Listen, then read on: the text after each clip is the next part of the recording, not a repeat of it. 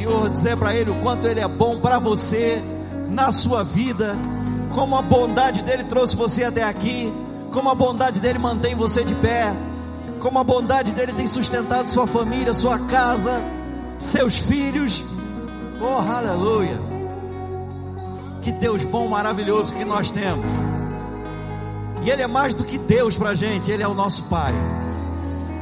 O Abba Pai, o El Shaddai, Deus que é mais do que suficiente, Jeová Jireh, o Senhor que é a nossa provisão, a nossa prosperidade, Ele é o nosso Pai.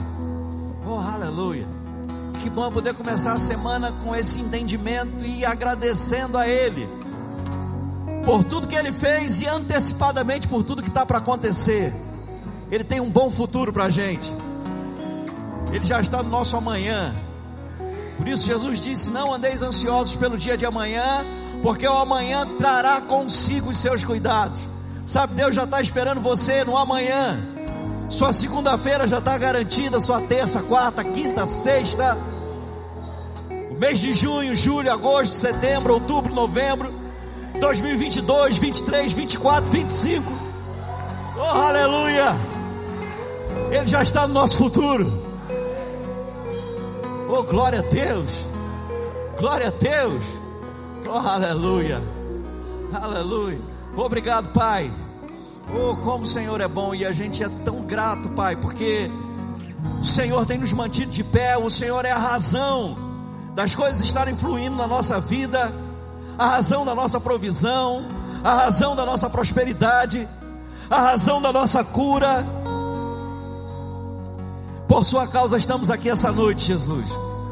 Não há outra razão a não ser o Senhor de estarmos aqui. Sua palavra diz que a gente não deve deixar de congregar, e é por isso que a gente está aqui. Sua palavra diz que o Senhor se torna recompensador daqueles que te buscam, por isso estamos aqui. Oh, aleluia. Se tem algo que eu acho que você deveria agradecer ao Senhor, é o fato de que só pelo fato de você é redundância, né? O fato de que só pelo fato, mas você está me entendendo. Só pelo fato de você estar aqui essa noite buscando ao Senhor, já tem uma recompensa envolvida. Você congrega com a consciência de que simplesmente você não veio para um culto religioso, para uma missa, para um encontro de religiosos, de religião, não. Você está em obediência à palavra, buscando ao Senhor, e quando a gente fala de busca, a gente está falando de relacionamento, e existe uma unção coletiva, existe algo que acontece na congregação, gente. Quando o apóstolo Paulo, inspirado pelo Espírito, disse que nós devemos viver uma vida continuamente cheia do Espírito Santo, ele disse: Enchei-vos do Espírito. E ele disse que a gente faz isso falando entre nós. Existe uma vida plena que é fruto da congregação, é fruto do congregar. Então não é demais dizer para você que você pode se preparar para surpresas divinas só pelo fato de você estar congregado. Tem coisas para acontecer, coisas que estavam travadas sendo destravadas, sendo desbloqueadas na sua vida, porque Deus é recompensador daqueles que o buscam. Oh, aleluia! Glória a Deus! Aleluia! Glória a Deus! Dá um sorriso de crente para quem está perto de você, ainda aqui com os olhos. E pode se assentar. Oh, aleluia. Obrigado, gente. Glória a Deus. Que privilégio ter um ministério de música tão bom como esse. oh, aleluia. Você está feliz? Você é grato pela vida deles? Você pode dar uma salva de palmas para eles?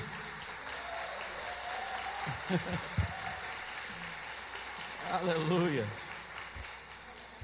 Veja, eles não estão sendo aplaudidos porque fizeram uma apresentação mas pelo serviço prestado, eles estão ajudando a gente na adoração, no louvor ao Senhor. E a gente deve reconhecer isso e honrar isso, é um privilégio, irmãos. A gente não depende de música para adorar, mas é tão bom quando tem música, principalmente se é uma boa música. Amém. Aleluia. Glória a Deus. Eu quero ler algum, alguns versículos com você para a gente conversar um pouco. Na verdade, a gente vai ficar falando mais um pouco sobre aquilo que a gente começou na semana passada, falamos sobre batismo nas águas, sobre batismo com o Espírito Santo. Na verdade, não só falamos sobre batismo nas águas, mas tivemos o batismo nas águas na, no domingo passado pela manhã. E à noite falamos sobre batismo com o Espírito Santo e tivemos um bom grupo sendo batizado com o Espírito Santo, com a evidência de se falar em outras línguas aqui à noite. Foi muito bom. Amém. E eu quero ler um texto com você que está em Efésios, no capítulo 4. Carta de Paulo aos Efésios, no capítulo 4 versículo 4, Efésios 4, 4. Quem achou, diga: minhas contas estão pagas. Aleluia. Quem não achou, pode dizer também, chamando a existência as coisas que não são como se já fossem. E assim será, amém? amém? Aleluia. Olha que coisa interessante. Diz assim: há somente um corpo, diga um corpo Está falando do corpo de Cristo, eu sei que você sabe disso. Há um só corpo, um espírito, como também foste chamados numa só esperança. Esse mesmo versículo, numa outra versão, na Bíblia Viva, diz assim: Nós somos todos membros de um só corpo, temos o mesmo espírito e todos fomos chamados para o mesmo futuro glorioso. Oh, aleluia! Diga para a pessoa que está do seu lado: você foi chamado para um futuro glorioso. Isso quer dizer, irmãos, que se as coisas não estiveram bem até aqui, ainda tem um amanhã. Se até aqui não foi do jeito que você estava esperando, do jeito que você acreditava, se prepare, porque tem coisas grandes para acontecer essa semana. Nós fomos chamados para viver essa vida cristã, que é uma vida que deve ser vivida em novidade de vida, irmãos. Eu sei que quando a gente fala, eu já ouvi algumas pessoas dizendo isso, quando a gente fala de surpresas divinas, de Deus surpreender a gente, pessoas dizem: olha, Deus não faz surpresa, Deus não nos surpreende. É lógico que faz. A Bíblia diz que Ele faz infinitamente mais, além daquilo que a gente pede ou pensa. Algo que você ainda não pediu e chega para você, algo que ainda a sua mente não alcançou e chega para você, é surpresa ou não é surpresa? Agora você sabe que de Deus, dos céus, descendo do Pai das luzes, em quem não há mudança nem sombra de variação, só vem boa dádiva e dom perfeito. Surpresas divinas, irmãos, são boas surpresas divinas. Não pense que você vai ser surpreendido por uma má notícia ou por alguma coisa ruim vindo de Deus, porque Deus é bom e Ele ensinou que até o homem bom tira do bom tesouro do coração coisas boas. Se Deus é bom, dele só vem boa dádiva e dom perfeito. Amém. Glória a Deus, aleluia. Então veja só coisa interessante. Deus tem um bom futuro para a gente. O versículo 5 diz assim: há um só Senhor, uma só fé, um só batismo, diga um só batismo. Um só Deus e Pai de todos, o qual é sobre todos, age por meio de todos e está em todos. Amém. Eu sei que quando você lê esse versículo, já aconteceu comigo, a gente fica pensando, se há um só batismo, como é que se fala de batismo no corpo, batismo com o Espírito Santo, batismo nas águas? Esse texto fala do batismo no corpo. Há um só batismo no corpo. A palavra batismo, traduzida da palavra baptismos, ela já é autoexplicativa, porque ela quer dizer mergulhar totalmente, ser submergido. Você não pode dizer para uma pessoa, diante de uma piscina ou de um lugar alto para mergulhar e dizer para ela: dá um mergulho aí. Aí a pessoa pega um pouquinho d'água e joga na cabeça. Isso não é mergulho, isso não é batismo. Ser batizado é mergulhar totalmente, ser submergido. Quantos lembram daquela história do tsunami, aquele pior dos tsunamis que a gente ouviu, quando tinha um casal fazendo turismo num determinado lugar e eles estavam mergulhando, estavam na, na, em, em, altas profundidades, e, e, lá embaixo eles sentiram apenas um, um mover das águas. E quando eles vieram, submergiram, quando eles vieram à tona, eles olharam e tudo havia sido destruído. Mas eles não foram tocados, porque eles estavam totalmente mergulhados. Batismo no corpo, irmãos, é estar totalmente mergulhado, totalmente inserido. E uma vez que você nasceu de novo, não tem como experimentar, fazer uma experiência, uma tentativa. Você não mergulha molhando só o tornozelo, molhando só o joelho, molhando um pouquinho o pulso e jogando água na cabeça. Ou você mergulha ou você não mergulha. Se você nasceu de novo, você foi mergulhado no corpo e agora você faz parte do corpo. Todos os benefícios, todas as promessas, tudo de bom, a bênção sobre, está sobre a sua vida, porque você foi mergulhado e tudo de bom que é atraído para o corpo alcança você. Sabe, irmão, não é uma questão de aquilo que eu vou fazer para trazer algo para mim. Eu já estou no corpo, eu já sou filho. Jesus disse: Olha, as aves dos céus, elas não semeiam, não colhem, não plantam, elas não trabalham, e Deus as supre, e Ele diz: Vocês valem muito mais do que as aves. Porque a gente é filho, se a gente é filho, a gente tem direito a tudo que pertence ao nosso Pai. Amém. A gente desfruta. Não é algo que a gente vai tentar alcançar, é algo que a gente precisa crer que já foi feito. É claro que aqui eu quero que você entenda, quando a gente fala sobre isso, há um ensinamento errado sobre uma graça irresistível, uma graça exagerada e radical, onde a pessoa vive uma vida de qualquer jeito e sem consequências e ainda assim é tratado com um amor que não é bíblico. Deus nunca vai deixar de nos amar, irmãos. Mas você que ama o seu filho, você disciplina ele quando ele faz coisa errada, sim ou não? O fato de Deus nos amar e, e Ele nos amar mesmo com um amor que talvez a gente nunca tenha conhecido antes de conhecer Jesus, não quer dizer que a gente pode viver uma vida de qualquer jeito. A graça não é licença para o erro, antes é a capacitação sobrenatural para a gente viver uma vida certa. Porque antes a gente não conseguia, agora pela graça a gente consegue. Amém. No entanto, irmãos, não é algo que a gente tem que ficar esquentando a cabeça o tempo todo. Meu Deus, eu não posso errar, eu não posso fazer isso. O que a gente precisa fazer é viver segundo a nossa realidade por dentro. É permitir que as nossas inclinações novas, porque somos nascidos de Deus, temos a vida de Deus, a natureza de Deus, e a inclinação que nós temos por dentro é para viver uma vida certa. Antes, irmãos, quando não tínhamos nascido de novo, errar para a gente era natural. Hoje não. Hoje entristece a gente. Hoje incomoda a gente. Hoje a gente fica chateado se a gente errar, porque a gente tem uma nova natureza. Há uma inclinação por dentro de você para fazer o que é certo para melhorar de vida, para progredir, para conhecer mais, para estudar mais a palavra, para orar, para ter comunhão com Deus, para abençoar pessoas, para ser generoso. Isso tudo está dentro de você, é a sua nova realidade. Antes a gente ajudava a quem ajudava a gente. Antes a gente dava para quem dava para a gente. Agora não. A gente tem prazer, a gente é movido. Lembra quando Jesus andando no seu ministério terreno era de vez em quando movido de íntima compaixão. Isso é viver a vida aqui na terra a partir da nossa realidade por dentro. A gente é movido de dentro para fora. É a nossa nova natureza. Deixa eu te mostrar um texto que eu sei que você deve conhecer. Está em Efésios mesmo, no capítulo 2. Você está comigo? Efésios capítulo 2, vamos ler a partir do versículo 1. Aleluia.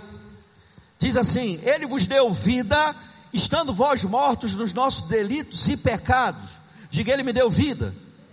Agora, olha que coisa interessante: a Bíblia diz que Ele nos deu vida quando nós estávamos mortos. Então, nós estávamos mortos, não estamos mais. Temos a vida de Deus.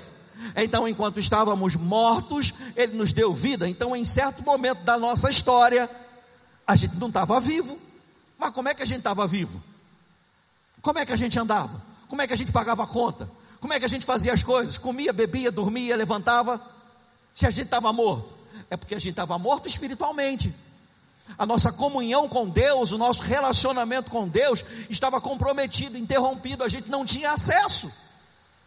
Então, uma vida sem Deus é morte.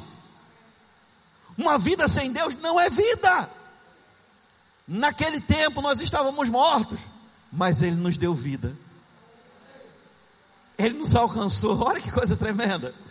Eu sei que você talvez tenha chegado numa igreja, e às vezes a gente faz isso também, e alguém tenha perguntado: tem alguém aqui que queira aceitar Jesus como seu Senhor e Salvador? E talvez você tenha entregado sua vida a Jesus nesse apelo, tenha nascido de novo nesse momento, e não tem problema nisso. Mas muito mais do que oferecer Jesus, É Ele nos alcançou quando nós estávamos mortos. É Ele fez o necessário para nos alcançar.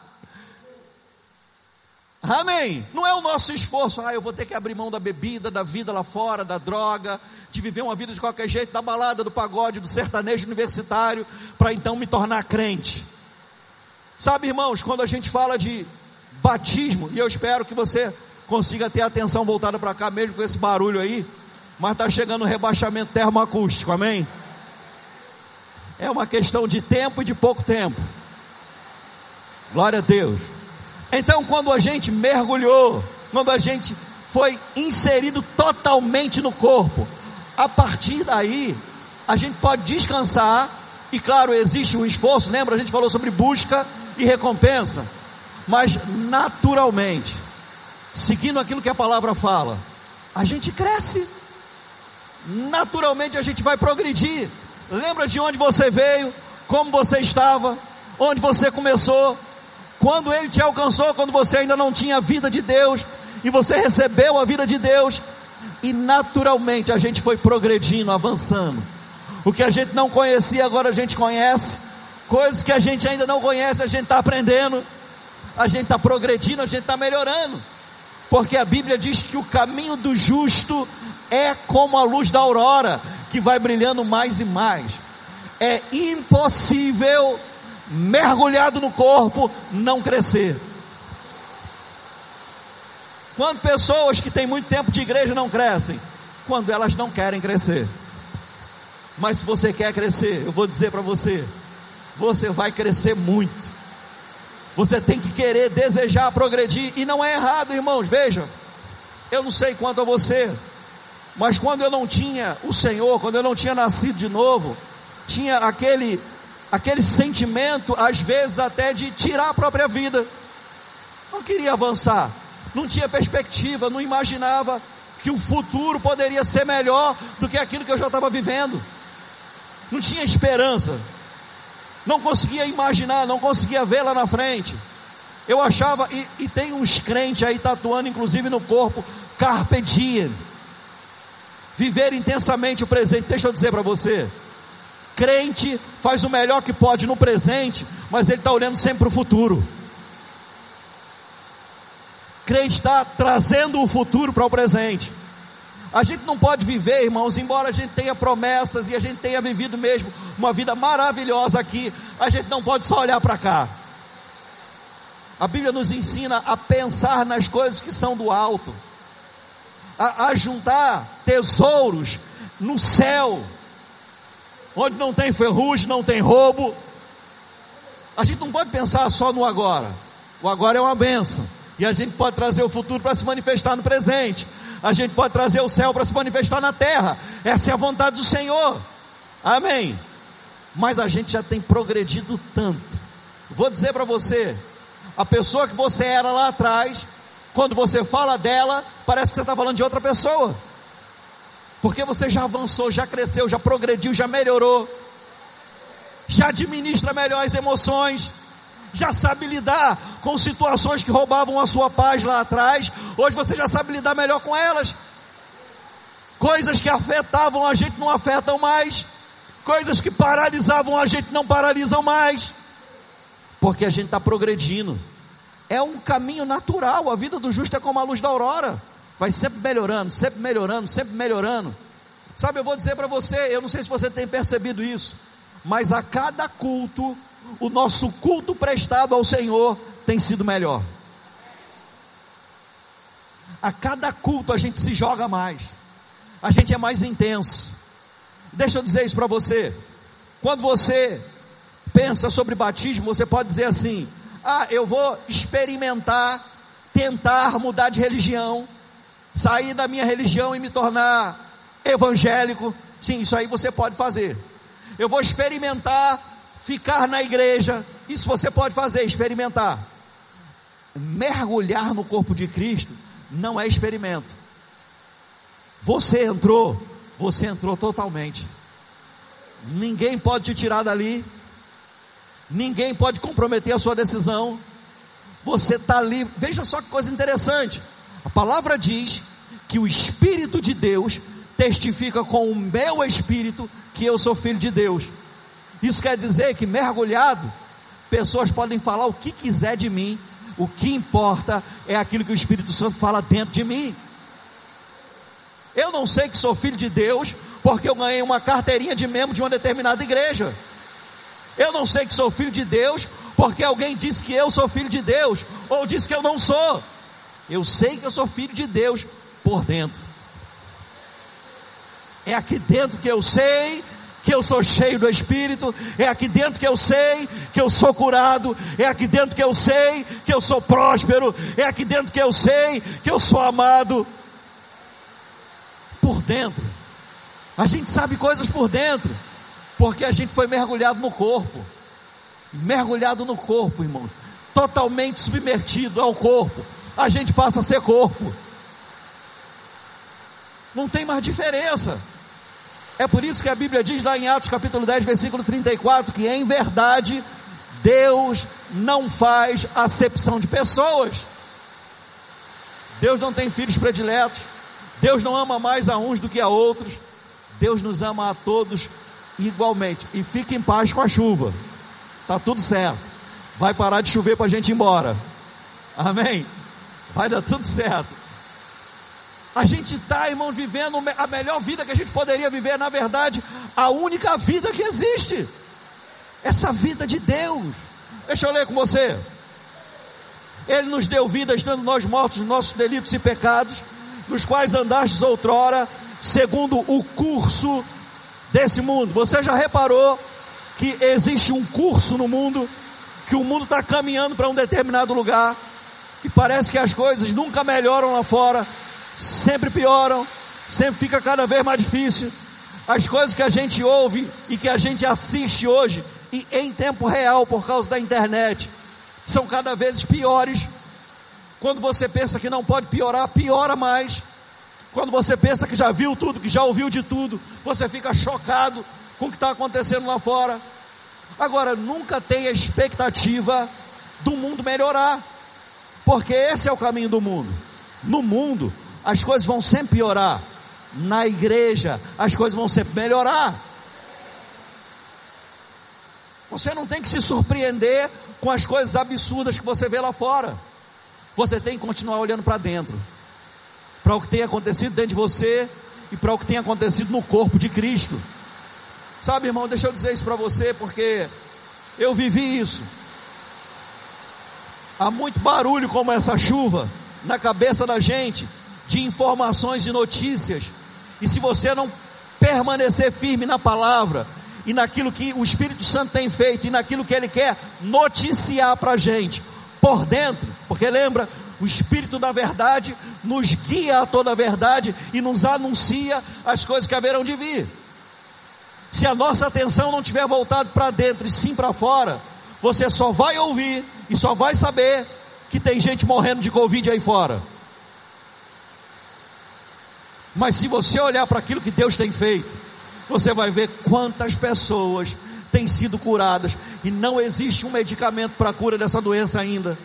Você vai ver quantas pessoas milagrosamente têm sido levantada, restaurada, curada não só do Covid, mas de toda a sequela do Covid. Como Deus tem levantado pessoas como Deus tem levantado pessoas que estavam desacreditadas até pela ciência, já diagnosticadas, já falando com a família: olha, se prepare, a gente não tem boas notícias, o quadro piorou. Pessoas que têm sido entubadas, têm sido levantadas pelo poder de Deus. Irmãos, eu, eu acho tão interessante, e eu quero que você entenda que, que eu não estou falando isso com, com, com, com algum viés político, mas eu preciso dizer isso para você. Cloroquina, cientificamente, não é um remédio que cura a Covid. Mas não tem nenhum remédio que cura. Não tem outro remédio que cura. Eu não sei se você teve Covid. Eu tive, fiquei internado, fiquei de CTI. E eu tomei medicamento. E alguns antibióticos bem pesados. Não tem nenhuma comprovação científica que algum deles que eu tomei cure Covid. Mas eu sei que, apesar de ter tomado esses remédios, e, eu tive um testemunho da, da equipe que cuidou de, de mim no CTI, que eles disseram que até certo momento eles usaram o protocolo da, COVID, da, da, da cloroquina e tiveram sucesso. E eles mudaram esse protocolo porque encontraram um outro antibiótico que estava tendo mais benefício, mais sucesso, e aí mudaram. E eu cheguei nessa mudança. Eu nem lembro o nome do medicamento. Mas nenhum medicamento tem comprovação científica de que cura a Covid. Mas, enquanto eu estivesse recebendo aquele medicamento, seja ele qual for, cloroquina, hidroxicloroquina e qualquer outro medicamento por trás disso, num lugar onde ninguém estava vendo, num lugar que ninguém sabia, tinha uma igreja orando por mim. Mais que o tratamento, irmão, mais que o medicamento, mais que a vacina, é o poder de Deus fluindo. É a oração do justo que é poderosa em seus efeitos a prática da palavra, a confissão da palavra, o poder da palavra, o espírito de vida que ressuscitou Jesus Cristo dentre os mortos, vivificando o nosso corpo mortal. A vida de Deus fluindo de Deus mesmo dentro de nós, para cada célula do nosso corpo. Não é a questão do medicamento, irmãos, quando a gente não tem um medicamento comprovado. Ao invés da gente entrar na briga, a gente ora para dar certo. Ah, eu não concordo com esse remédio. Ah, eu não concordo com essa vacina. Ah, a gente tem que concordar com nada, gente. A gente tem que orar. Oh, aleluia. Dentro do nosso ministério, irmãos, muitas pessoas, muitos pastores, inclusive, que ficaram com quadros gravíssimos, foram levantados pelo Senhor.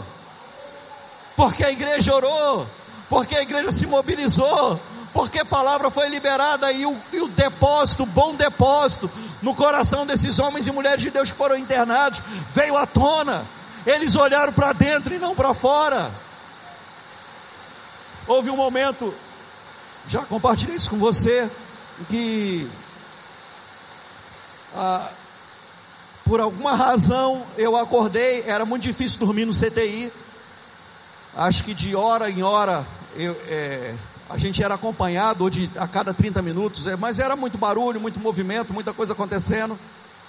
E ainda acho que nas primeiras noites eu acordei por acaso na madrugada, eu acho que era madrugada, e ouvi a conversa de dois técnicos de enfermagem dizendo que o meu quadro estava piorando, estava piorando, minha pressão estava muito alta, eu tinha tido febre, e, e, eles meio que lamentando, e eu adormecia, acordava, adormecia, acordava, e a conversa continuava. E por alguma razão eu estava ouvindo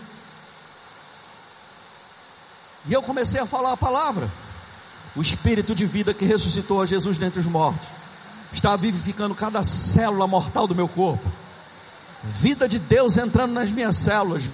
E eu falava e adormecia, e ouvia aquilo, acordava, adormecia. A gente tem bons depósitos, irmãos. Eu vou te dizer: se há um segredo para sair dessa ou de qualquer doença, é olhe para o bom depósito que está no seu coração pratica aquilo que você aprendeu. Abra a boca e não permita que somente as coisas que vêm de fora fiquem entrando na sua cabeça. Assuma o controle e a responsabilidade por permitir ou não que coisas entrem no seu ouvido. Eu já disse, irmãos, o diabo queria acabar com minha vida.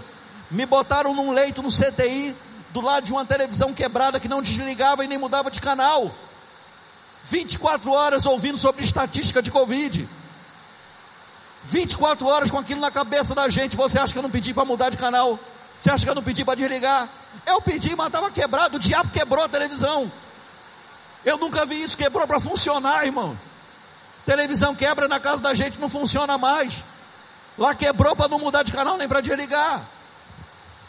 Estava chegando próximo do, do, da, da marca de um milhão de mortes. Parecia torcida organizada. O tempo todo só se falava disso, irmão. E aí começou uma tal de estatística móvel. Já não estava bom, vamos meter mais estatística. E só falava de morte. Deixa eu dizer para você, irmãos, tem uma outra estatística e eu faço parte dela.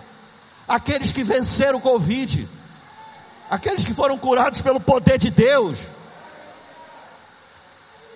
Agora veja, irmãos, eu podia ficar lá me lamentando, tá, eu estou fazendo a obra do Senhor, e agora me vitimizando, coitadinho de mim. Não, mas eu fui para cima. Foi fácil? Não. A gente não está falando sobre vida fácil. A gente está falando sobre vida de fé. A Bíblia diz que o reino é tomado à força. A gente tem que estar tá posicionado. E sabe, eu olhava para aquela televisão e não falava alto, mas eu dizia: eu não vou fazer parte dessa estatística. Eu estou na outra. Eu, eu me via, irmão, saindo do hospital, sentado na cadeira de roda, não porque ia, ia ficar paralítico, mas porque eu sei que é protocolo em alguns hospitais, mas saindo na cadeira de roda com uma plaquinha dizendo eu venci o convite. Eu queria ver, eu não saía assim não. Eu saía andando, minha mulher ainda me fez andar um monte de vezes dentro do hospital. Para procurar, tinha que pegar uns exames lá, sobe ladeira, desce ladeira, vai para lá, vai para cá. Mas sabe, toda vez que eu via uma imagem que eu sabia que podia comprometer a minha fé, eu colocava outra imagem na minha cabeça. Porque eu sou responsável por aquilo que eu ouço e aquilo que eu vejo. Não é o outro. Não é a televisão que vai decidir o que eu vejo. Não é a internet que vai decidir o que eu vejo, o que eu ouço e o que eu, e o que eu acredito. Não, o que determina o que eu vejo, o que eu ouço e o que eu acredito sou eu. Você tem o um controle da sua vida. A gente não pode transferir essa responsabilidade para outra pessoa, irmão. Por que é que a gente está congregado hoje? Porque a gente decidiu estar nesse lugar, receber esse nível de palavra. É uma decisão nossa. Pastor, seria errado eu estar em outra igreja ouvindo outro tipo de palavra? Não, mas você decidiu estar aqui. Por que você decidiu? Porque você tem o um controle da sua vida. Se você for sincero com você mesmo, você vai dizer: é, realmente eu fiquei desanimado na hora de vir. Eu tive um monte de desafio essa semana, um monte de oposição para estar aqui. O dinheiro não está sobrando, mas vai sobrar. Mas você pode ser que seja esse seu testemunho. Olha, eu, foi difícil chegar aqui, pastor. Eu tive que pegar uma carona, conseguir um dinheiro, tirar do outro não podia. Isso vai mudar, irmão, fica tranquilo. Você está vivendo nesse lugar onde tudo acontece do lado de fora, mas você não é afetado, e naturalmente você vai progredir e prosperar na sua vida. Porque nem todo crente prospera, irmãos, porque nem todo crente sabe o que você sabe. Não é uma questão de propósito de Deus, Deus tem um propósito de que fulano prospere financeiramente, e Deus tem um propósito de, aquele, de que aquele outro passe do sufoco na vida, perrengue na vida. Não é isso que a Bíblia diz. Deus não faz acepção de pessoas. A questão é: o meu povo perece porque lhes falta conhecimento. Por que você está prosperando? Porque você sabe que pode. Por que você está prosperando? Porque você sabe que Deus se alegra. Por que você está prosperando? Porque você sabe que Deus é bom. E enquanto a gente não sabe disso, as coisas não acontecem. Enquanto a gente não sabe disso, a gente é afetado por um sistema que é o sistema do mundo. Como o mundo está andando, o curso do mundo. Antes nós éramos afetados por ele. E a gente não tinha escolha. Porque a gente fazia parte. Estávamos mortos espiritualmente. Mas agora, o curso do mundo tenta afetar a gente, mas agora a gente tem uma escolha. Agora você pode decidir não viver segundo o mundo, ou como o mundo está vivendo. Olha que coisa interessante, deixa eu continuar lendo com você. Nós, nos quais andastes outrora, a gente não anda mais, segundo o curso desse mundo, segundo um príncipe da potestade do ar, o espírito que agora, nesse exato momento, ele atua nos filhos da desobediência. Diga, eu não sou filho da desobediência. Então veja só, irmão, deixa eu dizer para você o que parece com as notícias que a gente ouve por aí, que é apenas uma questão político-partidária, que é apenas uma questão de escolha de direita ou esquerda, de progressismo ou, ou, ou, de conservadorismo, é apenas uma decisão, uns escolhem por um lado, outros escolhem por outro. A Bíblia diz que é uma questão espiritual. Existe um curso que o mundo está inserido e existe uma influência sobre. Nós antes, outrora, estávamos debaixo dessa influência do príncipe das potestades do ar, o diabo, Satanás, o bicho da capa preta, A gente estava debaixo dessa influência. A gente queria acertar, mas a gente não conseguia. A gente queria viver uma vida certa, mas a gente não conseguia.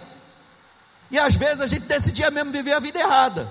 Mas às vezes a gente errava e a gente ficava decepcionado com a gente mesmo, porque a gente não queria errar. Quantas pessoas, irmãos, perderam o casamento sem, sem desejar ter perdido o casamento? Quantas pessoas perderam a família sem querer ter perdido a família? Por causa de uma influência. A gente estava debaixo dessa influência. Agora a gente está mergulhado. A gente foi batizado no corpo. Essa influência não alcança mais a gente. Uau! É por isso que hoje, se eu pecar, a culpa é minha, né? nem do diabo. Porque o pecado não tem mais domínio sobre nós. É por isso que se eu peco, eu que pequei, tenho que confessar o meu pecado e deixar. Não adianta eu reclamar com Deus e dizer que o diabo foi o diabo, foi a mulher que tu me deste. Isso não funciona, irmão. Ah, eu errei porque minha mulher. Ah, eu errei porque meu marido. Ah, eu errei porque meus pais. Ah, eu errei porque meus filhos. Ah, eu errei por causa da cor da minha pele. Ah, eu errei porque meu cabelo é duro. Ah, pelo amor de Deus, gente. Hoje isso não funciona mais com a gente. A gente só não chega onde a gente quer chegar se a gente não quiser. Ou se a gente preferir ficar se colocando de vítima. Ah, preconceito, esse mundo, o governo, o, o presidente, o governador, o prefeito, o deputado, o senador. Deixa eu dizer para você, você não chega no topo se você não quiser, porque a vida de Deus é que te coloca para cima e ela já está dentro de você.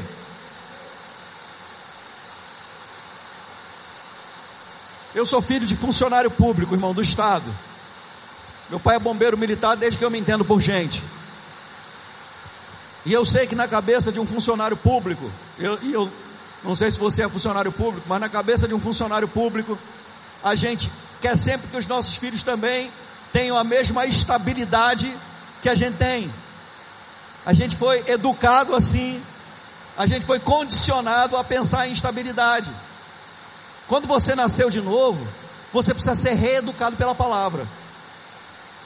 Você não está atrás de estabilidade você já está numa vida estável, porque você está em Deus, você já pode entrar no descanso. O que a gente precisa hoje, nessa nova realidade que a gente tem, é ocupar os lugares no topo que Deus tem para cada um de nós.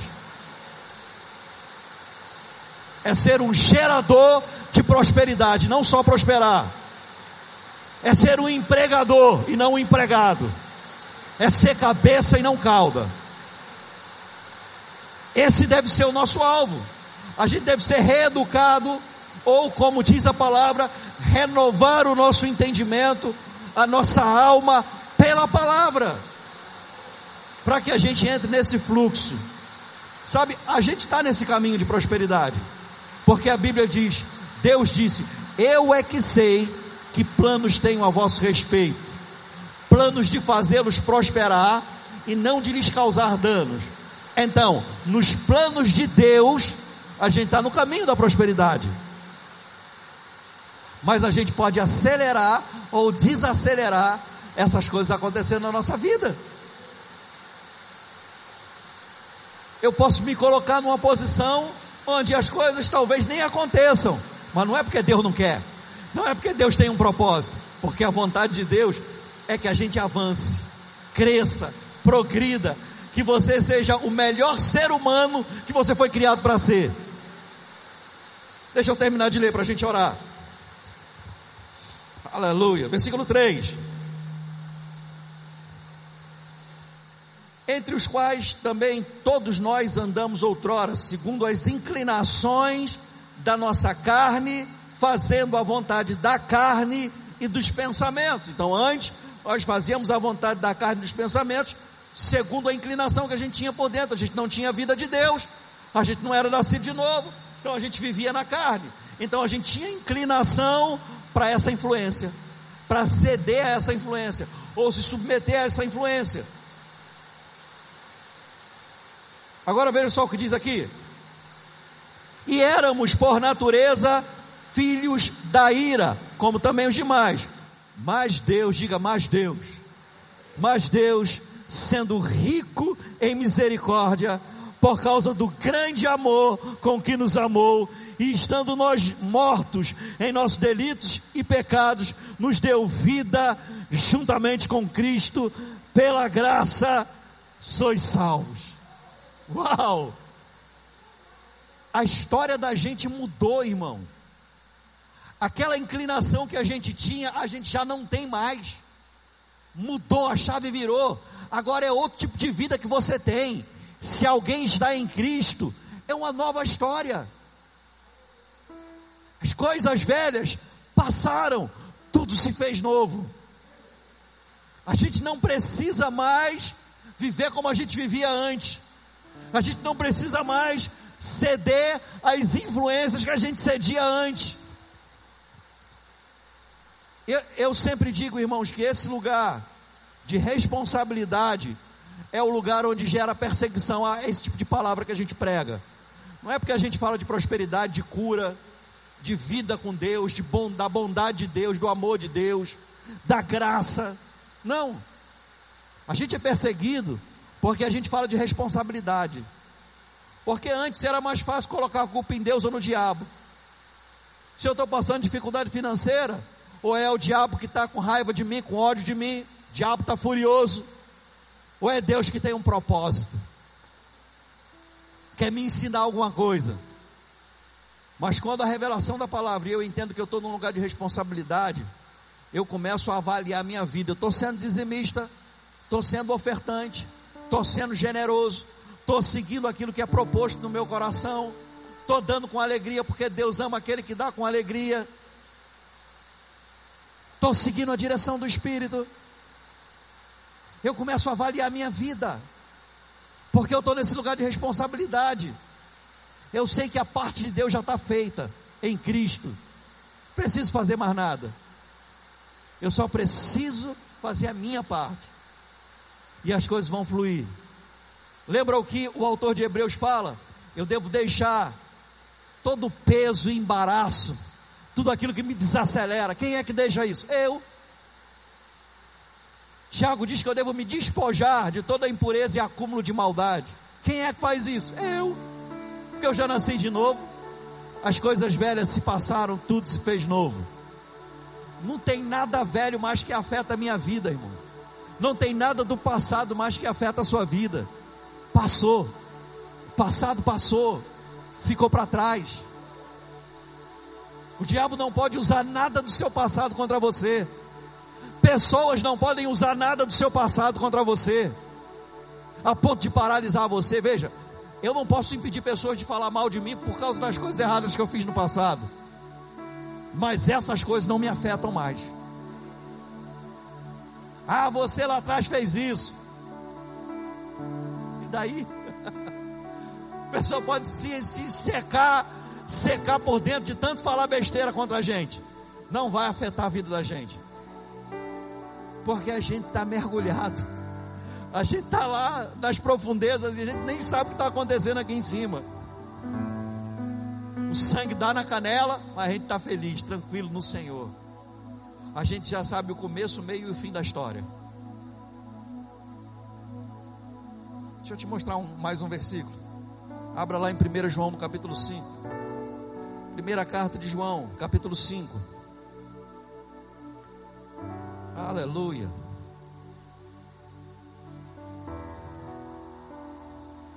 1 João capítulo 5, versículo 1 diz assim: Todo aquele que crê, não todo aquele que é evangélico, mas todo aquele que crê que Jesus é o Cristo, o ungido, o Messias, é nascido de Deus. Oh, aleluia.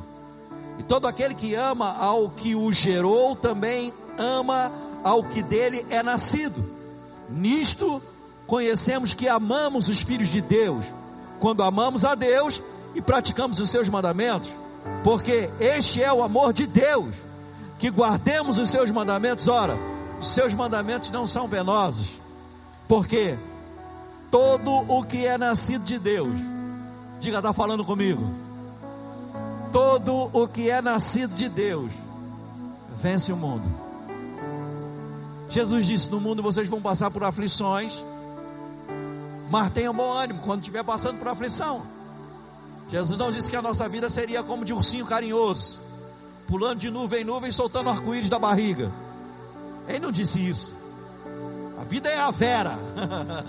é real, irmão. A vida da gente não é novela, não. Não é série da Netflix. A gente vive de verdade. E a gente tem desafio, irmão. As coisas às vezes não saem do jeito que a gente quer. Às vezes leva mais tempo para acontecer do que a gente achava que ia levar. É, é sério, irmãos. A gente não tem o domínio, o controle da, das atitudes do outro. Não tem como eu, como eu prever o que o outro vai fazer. A vida é assim. Vida de verdade é assim, irmão. Cheia de desafio. Jesus não iludiu a gente, não. Agora ele disse: No mundo vocês vão passar pelas aflições. Mas tenham bom ânimo. A aflição não tem poder de desanimar a gente, irmão. Jesus disse: você vai passar por ela, fica tranquilo. Vai passar pela aflição. E aí você vai fazer um acampamento na aflição, residência na aflição. Sua vida vai ser toda uma aflição. Ele não disse isso.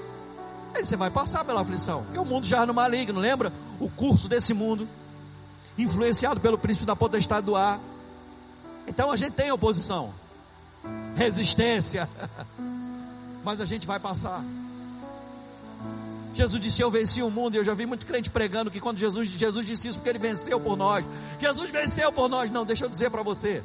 Quando Jesus disse isso, ele ainda não tinha vencido o mundo por nós. Ele não tinha morrido, sido sepultado, ressuscitado e assentado à destra do Pai. Estava vivendo a vida na terra que nem a gente.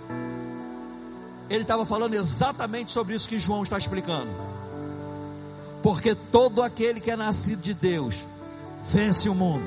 E esta é a vitória que vence o mundo a nossa fé. Jesus disse: quando você estiver passando por aflição, não desanime, passe pela fé. É por isso que a vida de fé é para ser vivida e não para ser acionada em tempos difíceis.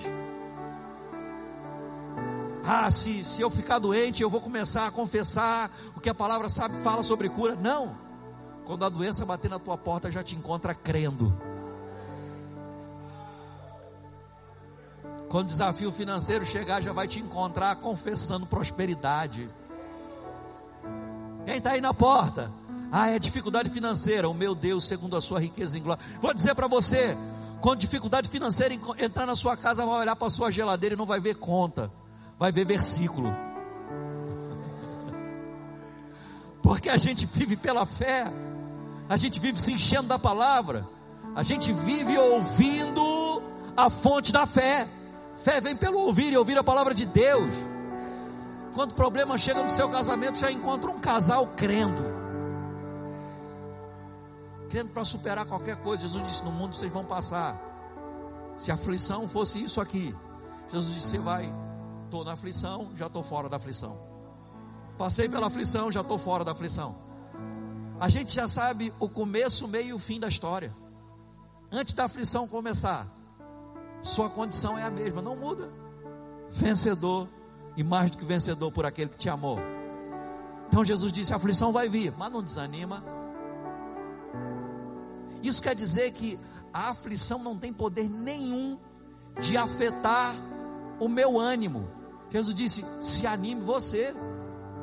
A aflição vai vir, é um fato. Não é profecia, irmãos, é fato. Eu sei que você sabe disso, que você já passou por aflição você tiver pelo menos mais de dois anos de idade, você já passou por aflição. Todo mundo já passou por aflição.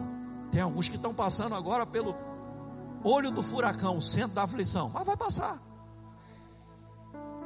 A gente precisa olhar para a aflição, irmãos. E, e, a gente não tem que olhar assim, uau, que aflição. Não, a gente tem que olhar, é uma leve e momentânea tribulação. Não é tão pesado como a gente pensa, nem vai demorar tanto tempo como a gente imagina. É leve momentânea, a aflição tem prazo de validade. A aflição já chega com prazo de validade vencido. E a gente mantém o ânimo, oh aleluia. Glória a Deus. Está passando por um aperto, mas vai passar. Sabe, irmãos, eu sei que, e é certo falar certo, Mas às vezes a gente só fala como se fosse o, o, o, o idioma, o evangeliquez, sabe? E aí, vaso, vaso, ó, chamou de vaso. E aí, vaso, como é que tá? Varão, varoa, homem de Deus, dente de brasa, essas coisas que a gente ouve por aí. Fala, vaso, escolhido. Aí a gente já responde no mesmo nível de espiritualidade. Ô oh, manto, glória, aleluia. Já encosta a mão e toma, dá choque nos dois, que é a coisa. Aleluia. E tem essas coisas, esse stick de evangelho. Como é que tá as coisas? Só vitória. Terro no controle. A gente sabe falar assim, irmão. Deixa eu dizer para você, a gente tem que viver assim. Mais do que falar para outra pessoa sobre isso, é falar para a gente mesmo. Sou vencedor e mais do que vencedor. Às vezes o seu sentimento não acompanha aquilo que você está sentindo e vivendo no momento, não acompanha a sua confissão. Você está se sentindo fracassado, derrotado. Estou te dizendo isso para você como quem está falando de coisa que a gente vive. Que a vida da gente não é brincadeira, não. a gente não é diferente aqui no púlpito, não. Se sentindo fracassado, derrotado, se sentindo injustiçado, e às vezes injustiçado de verdade. Quando a gente fala a palavra, a emoção da gente, o sentimento que a gente está vivendo, não vai acompanhar imediatamente aquilo que a gente fala. Mas falar sobre o problema também não ajuda, irmão. Como é que você está? Está passando?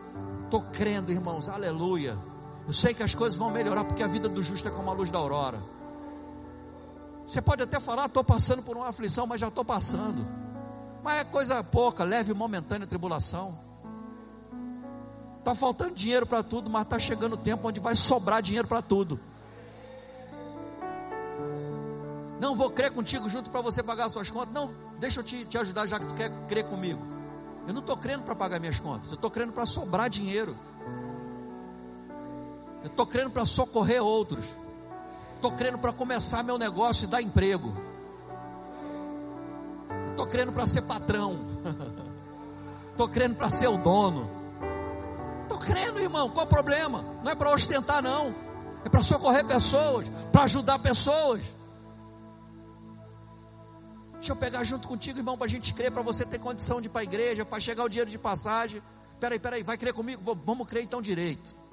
Estou crendo para o meu carro, de sete lugares, para ajudar os irmãos. E quando chegar o meu carro num tempo de chuva dessa, eu não vou ficar com o negócio, não, não suja aí não, vou, não vou dar carona hoje, porque botei o carro para lavar, botei no lava-jato, vai sujar de lama. Não, não, não. Crente tem esse negócio não, irmão. Isso é coisa do mundo. Crente não é assim. Os irmãos aí que tem carro, diga amém, pelo amor de Deus.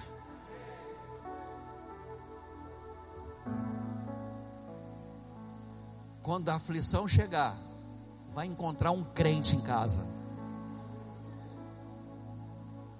um homem ou uma mulher de fé, que tem a palavra da fé, que está crendo.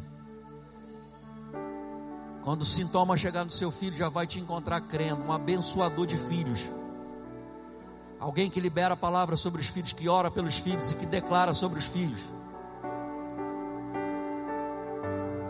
Quando seu pai adoecer ou, ou sintoma de doença chegar na vida do seu pai, vai encontrar um crente que honra os pais que honra pai e mãe, que abençoa, que não sai por aí reclamando de pai e mãe, dizendo que o pai e a mãe da, do, do outro que é melhor do que o seu pai e sua mãe, não, está abençoando seu pai e sua mãe. Meu pai é uma bênção, minha mãe é uma bênção, eu estou orando por eles.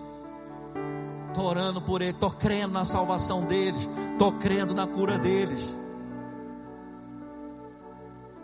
Se a gente entrar nesse caminho de vitimização, irmão, de ficar apresentando justificativa para desanimar, Vou te dizer, irmão, só falar com o diabo que ele tem um monte. Tem vários motivos, várias desculpas.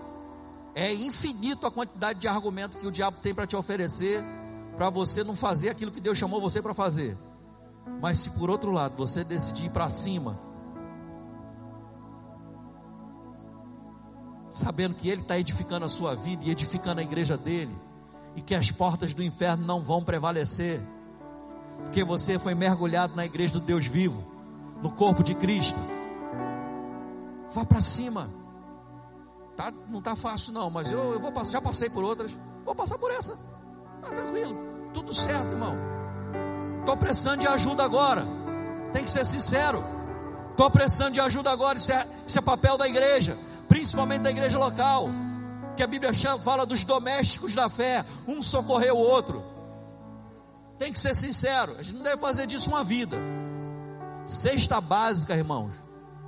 Se, se, se, é, se tem uma coisa que a gente precisa aprender aqui, cesta básica deve, se eu precisar, eu devo pedir na igreja, mas não deve ser projeto de vida.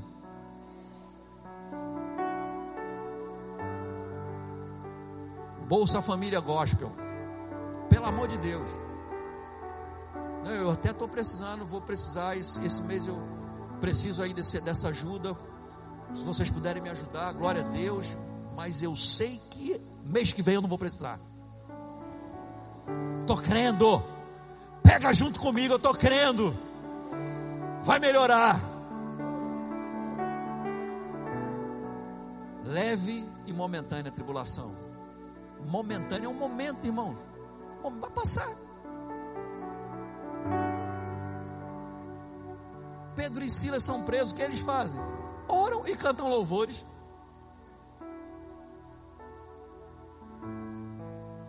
Por que oraram e cantaram louvores? Porque a Bíblia diz: está alguém triste? Ore, faça a oração. Está alguém alegre? Cante louvores. Então, se a pressão está forte, começa orando, mas sempre termina cantando. Porque quando você está envolvido em comunhão com Deus, sempre vai subir uma nota de vitória. Ainda que você esteja no centro da aflição, aqui no centro da aflição, preso como Paulo e Silas vai subir uma nota de vitória. Essa nota de vitória, porque irmãos, veja só, a gente vive de dentro para fora. A eternidade está dentro da gente, no nosso espírito. Quando a gente fala do tempo de Deus, o Kairos e o tempo que a gente está vivendo aqui na terra, o Cronos, deixa eu dizer para você, o Kairos está dentro de você. Porque o reino de Deus é chegado e está em vós. Então a gente vive de dentro para fora, e de dentro para fora, você já passou pela aflição. Olhando de fora para dentro, a gente está, meu Deus, o que é que eu faço? Não sei o que fazer. Essa é a pior situação que eu estou vivendo na minha vida quando você olha de dentro para fora. Você já se vê fora. Você vai dizer: Olha, já passei por coisa pior. Vou passar, está tranquilo. Esses problemas não têm poder de me parar, não. Eu sou imparável. Sou imparável, vou para frente, vou para cima. Deus não se alegra com aqueles que, se re, que retrocedem, a gente vai para frente. O pessoal diz que anda para trás é caranguejo, nem caranguejo, meu irmão, caranguejo anda de lado.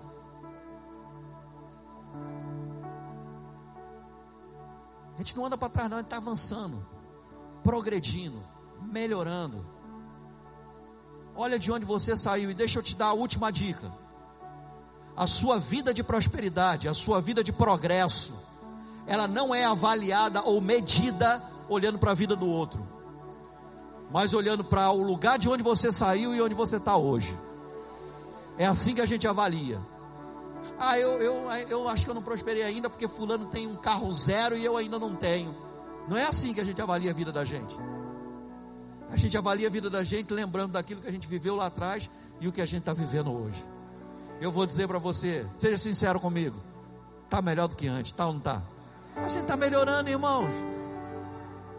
Olha aí para as notícias quantas pessoas estão sofrendo por causa dessa crise toda de desemprego, de um monte de situação. E a gente está vivendo uma vida de prosperidade, apesar de tudo. Você está bonitão aí, bonitona, arrumado, na igreja, sua família. Pastor, na minha casa só eu que sou crente. É um privilegiado porta do céu na sua casa. Salvação vai chegar na sua casa através de você. A gente tem essa tendência, né? É o que eu falo sobre vitimização. Ah, só eu que sou crente, pastor. O senhor não sabe o que eu passo lá. Muda, vira a chave. Sou vida de Deus aqui nesse lugar. A luz de Deus vai entrar através da minha vida. Salvação chegou aqui. Vou viver uma vida correta em Deus porque eu posso. E as pessoas vão ficar inspiradas na vida que eu vivo. Daqui a pouco papai e mamãe vão estar perguntando, daqui a pouco o marido, a esposa vai estar perguntando: Uau, você é muito sortudo, né? As pessoas falam isso da gente, é muito sortudo. Você dá muita sorte na vida, aí você vai dizer: Não é sorte, é Deus.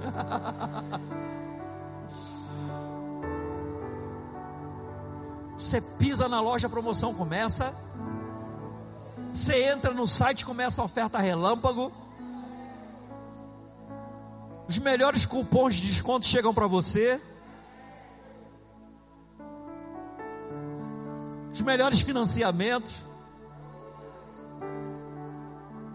Irmão, é assim a vida do crente.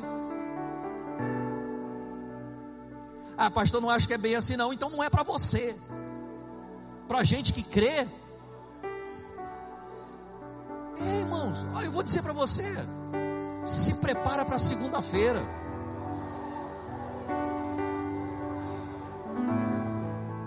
Tem gente que vai dizer, ó, é, é, é? Começou a semana, eu me lembro, eu era criança, irmão, quando começava a hora dos trapalhões, já dava um desânimo. Quem sabe o que é isso? Naquele tempo não tinha negócio de preconceito, não tinha. Que vida melhor a gente tinha naquele tempo nesse sentido, né? Não tinha esse tal de politicamente correto.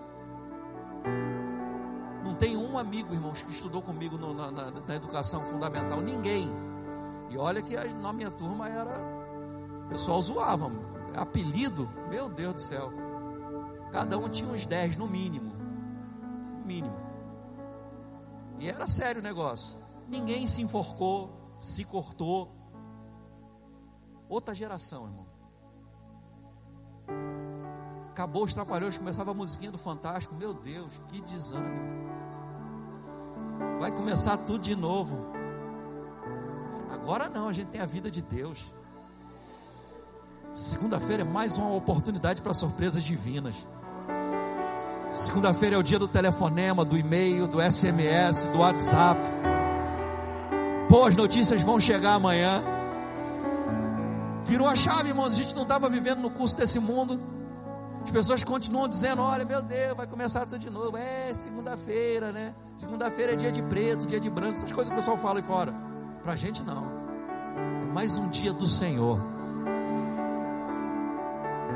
Que será que Deus vai fazer hoje? A gente acorda com o que, que Deus vai fazer hoje?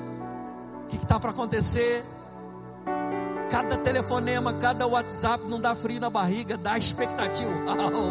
Oh, oh aleluia! Você já pega dançando, aleluia! Ah, é da empresa! Contrato novo! Vida do justo, irmão. Alguém me disse, pastor, mas vocês são assim uma igreja meia triunfalista. Eu falei, meia não. Meia? Meia triunfalista? Meu irmão, a, a, a guerra já acabou, Jesus já venceu. Somos vencedores e mais do que vencedores, as portas do inferno não vão prevalecer. Meia triunfalista. A gente é totalmente triunfante, irmão.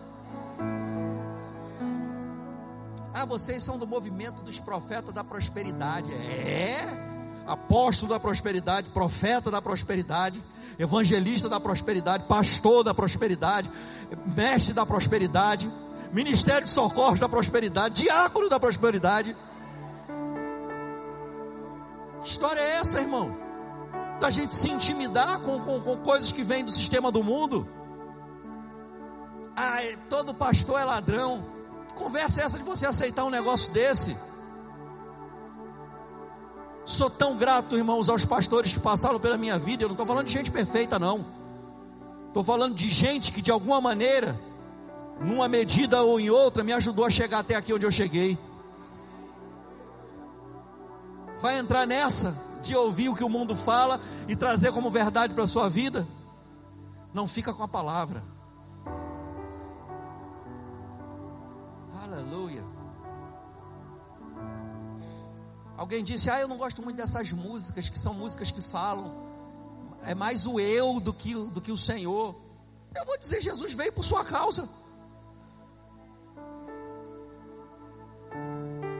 O céu parou por sua causa.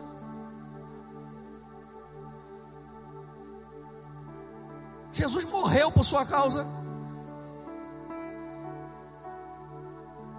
Abriu mão dos seus atributos divinos, irmão, por sua causa. Que bobagem é essa de dizer, ah, é, porque a igreja doeu, doeu, doeu. E, e doeu mesmo, é por minha causa. Deus amou o mundo, irmãos, amou você de tal maneira que enviou o seu único filho. É por isso que a gente canta o que ele fez. É por isso que a gente canta quem é a posição que ele nos colocou. É por isso que a gente canta a condição que a gente tem hoje nele. Não tem nada a ver com egoísmo, irmãos, com egocentrismo. Ah, eu, a igreja tem que ser cristocêntrica. E uma igreja cristocêntrica é uma igreja onde nós amamos uns aos outros, onde nós servimos a Deus servindo uns aos outros, onde nós honramos a Deus promovendo uns aos outros. Isso é uma igreja cristocêntrica que a gente reconhece o que Cristo fez por nós.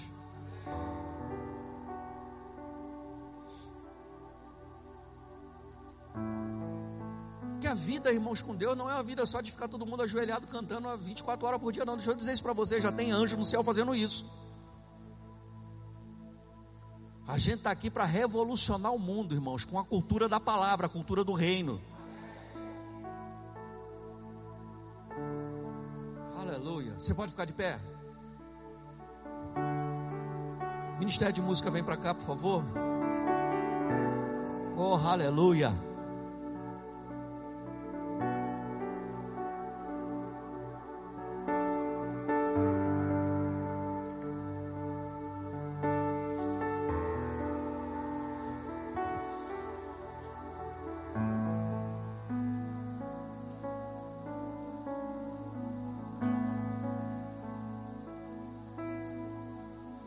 Sua vida é como a, como a luz da aurora. Sua vida é assim.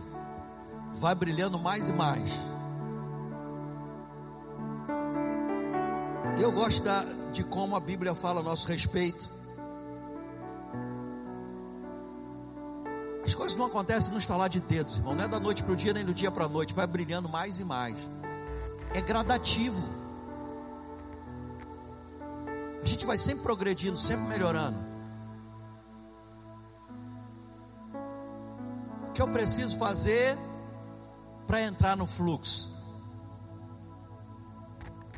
Porque o que precisava ser feito para o fluxo existir, Jesus já fez.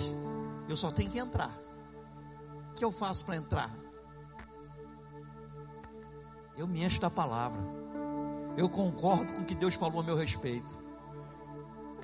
Se ele diz que eu sou vencedor, irmão, vou ficar brigando. Não, mas eu não, porque é minha vida, porque é minha família, porque está tudo errado. Ah, eu já tentei várias vezes e não consegui. Não, para de ser soberbo e se submete àquilo que Deus falou. Seja humilde para aceitar que quando Deus falou que você é vencedor, você é, ponto final. Não me sinto assim, mas se Deus falou, é desse jeito. Já é. Aleluia. Oh, aleluia. Você pode levantar suas mãos e, e começar a declarar sobre a sua vida coisas que precisam ser liberadas, áreas que precisam ser liberadas para que o rio flua. Às vezes ficam represadas as águas. Mas Jesus disse: Se você crê em mim, como diz as Escrituras, do seu interior haverá um fluxo, o rio vai fluir, rios de água viva. Você só precisa crer como diz as escrituras, como as escrituras falam. Ela diz isso, eu creio, ponto final. Diz que eu sou vencedor, acabou. Não, nunca mais eu vou dizer que as coisas que eu começo eu paro, nunca mais eu vou dizer que nada dá certo para minha família, nunca mais eu vou dizer que todo mundo que casa na minha família se divorcia. Nunca mais eu vou dizer que na minha família ninguém passa dos 50.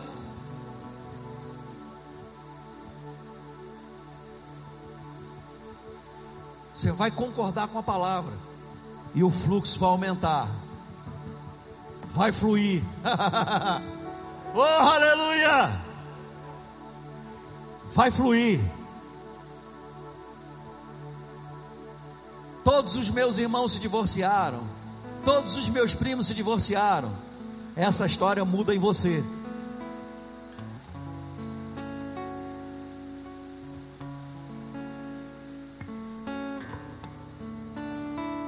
Todo mundo na minha família chega a um certo ponto, se desvia, se aborrece na igreja, vai embora da igreja. Essa história muda em você. Poder de Deus está disponível para você se apropriar dessa mudança. Oh, aleluia! Glória a Deus. Existem algumas coisas, irmãos, que eu agora que você olha um pouquinho para cá agora. É uma direção que eu tenho do Espírito agora. A Bíblia diz, irmãos, que a unção ela despedaça o jugo, quebra jugo. Quem sabe o que é jugo? Quem já viu o, o, o, dois bois junto com aquele jugo, preso junto? A unção quebra isso. O jugo desacelera o boi, ou faz o boi andar na mesma velocidade do outro. Eu não estou chamando ninguém de boi aqui, estou falando do jugo. A unção despedaça. Tem coisas, irmãos, na vida da gente que são quebradas pela unção. E a unção, às vezes, ela, em momentos como esse, é liberada pela imposição de mãos. E eu queria se você entende hoje que tem alguma coisa travada na sua vida, tem algo para liberar sobre a sua vida essa noite. Que vai trazer rompimento e coisas vão começar a fluir. Então eu queria que você saísse do seu lugar, você que precisa de, mesmo de uma nova unção, de uma unção fresca, para que coisas sejam liberadas. Eu queria que você saísse do seu lugar, viesse à frente. Nós vamos louvar ao Senhor e vamos deixar a unção despedaçar alguns jugos.